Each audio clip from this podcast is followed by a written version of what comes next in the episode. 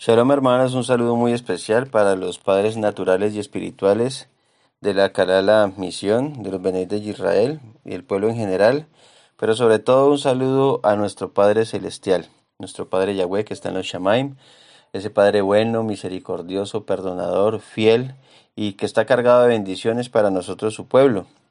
Bendito sea su nombre, sobre todo nombre. Algunos que lo conocimos ya entraditos en años, y otros que tienen la bendición de conocerlo desde su nacimiento. Pero todos y cada uno de nosotros muy seguramente le conocimos en su tiempo.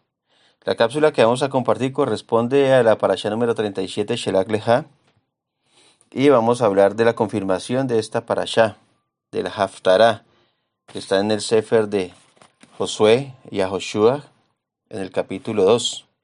Y esta porción habla nuevamente de los testigos.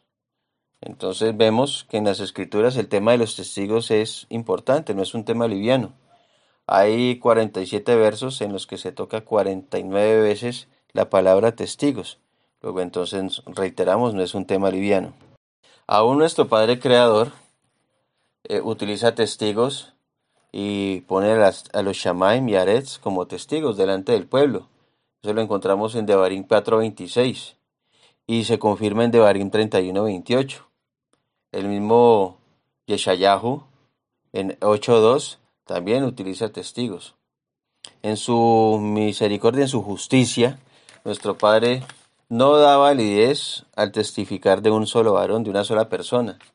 En varias ocasiones repite que por el testigo de dos o más, en otros eh, versículos eh, dice varios testigos. En esta parasha Shelak Leha utiliza 12 testigos y principales y en esta confirmación Haftarah utiliza dos testigos y Joshua. Luego entonces la palabra testigos no solo no es liviano en tema, sino que va a ser la conclusión de esta cápsula. Entonces pasemos al otro tema relevante de esta parasha, cuál es el tema de Rahab. Y en Yehoshua 2, verso 9, dice así. Sé que Yahweh les ha dado esta aretz porque el temor de ustedes ha caído sobre nosotros y todos los moradores del país ya han desmayado por causa de ustedes. 10.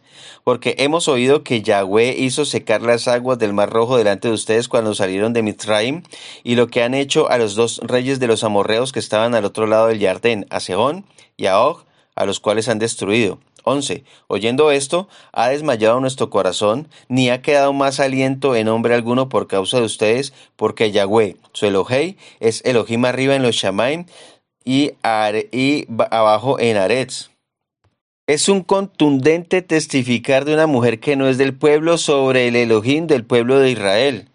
¿Cómo es posible que esta mujer y su pueblo supieran tanto del Elohim de Israel? Incluso podríamos pensar que más que el mismo pueblo que tuvo que mandar doce espías para verificar si la tierra que les estaba dando nuestro Padre Creador por posesión era buena o no.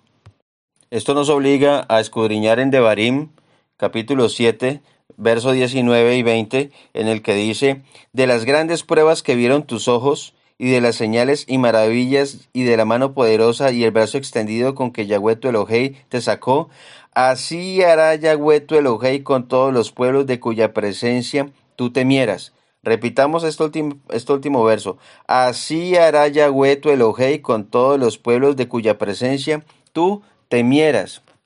Entonces, resulta que Rahab y todo Jericó conocen no solo de las proezas de el Elohei de Israel, sino también de esta promesa, que así hará Yahweh tu Elohei con todos los pueblos de cuya presencia tú te miras. Y en este momento los espías le indican a Rahab que están afuera esperando el momento para entrar en la toma del pueblo de Jericó.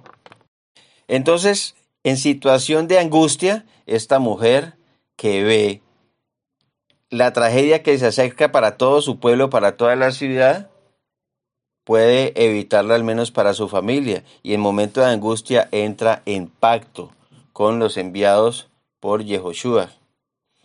Estos enviados de Yahoshua tenían autoridad para hacer ese pacto. No, no dicen las escrituras que se devolvieron a consultar. No, accedieron a ese pacto porque tenían la autoridad, o sea que también eran personajes importantes dentro del pueblo, con la capacidad para asumir el pacto que les estaba proponiendo Rahab. Entonces yo les ayudo, ustedes huyen y vuelven con bien a presencia de Yahoshua, pero cuando vengan a tomar la ciudad, ustedes me ayudan y salvan, me salvan a mí y a mi familia. Entonces viene una alegoría muy hermosa, una comparación con la fiesta de Pesach, porque una de las señales para no tocar la casa de Rahab era el cordón eh, de color rojo, cual la sangre del cordero, nuestro don Yeshua, y la condición, solo respondemos por la vida de los que estén dentro de tus puertas. Eso quiere decir que al entrar esta mujer en pacto, las puertas que fortalecieron su casa eran la Torá, los pactos, las fiestas y todo lo inherente a la voluntad del Padre en las Sagradas Escrituras. Y esta mujer entró en ese pacto. El que transgreda la Torá pierde. Por eso eh, los emisarios eh, decían, eh, su sangre estará sobre su cabeza, pero los que estén adentro serán guardados. Lo mismo que sucedió con el pueblo de Israel antes de la salida de, de Mitzrayim.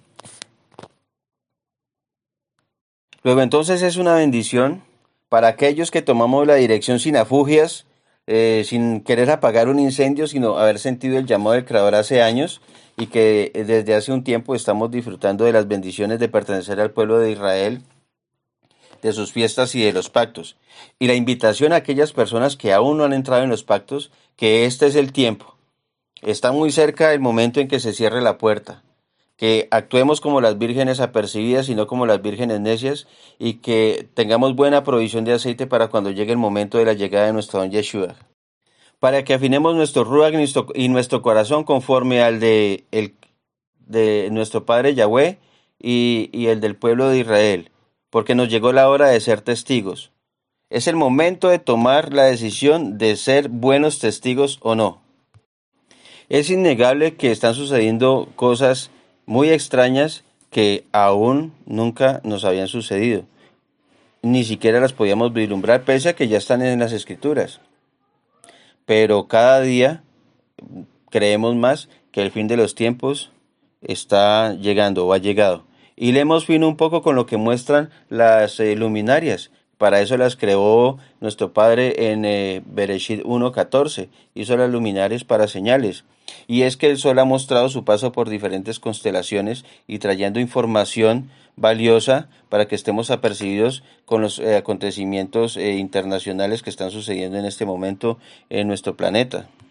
Y leemos finamente todo esto con las profecías de Apocalipsis y los sellos.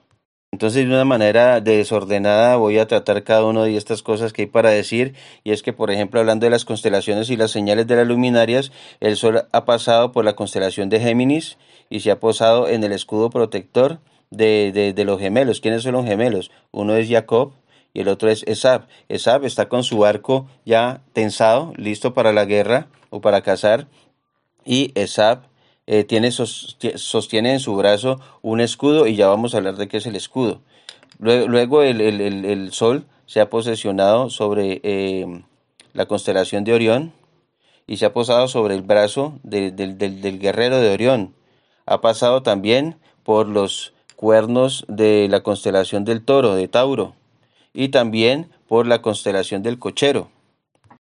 Esta info, esta nos la compartió buenamente nuestro Morey Jacob, que observa las luminarias, y su conclusión es que eh, estos tres últimos acontecimientos, el pasar de uh, Orión a Tauro y al cochero, es simplemente que ya se está dando cumplimiento a Apocalipsis 6, eh, cuando el segundo sello que dice, mire, vino un ángel y me dijo, mira, y vi, y se acercaba un caballo rojo, bermejo, dicen algunas otras traducciones, y el que lo montaba traía una gran espada y la orden para que los hombres de la tierra se mataran unos con otros.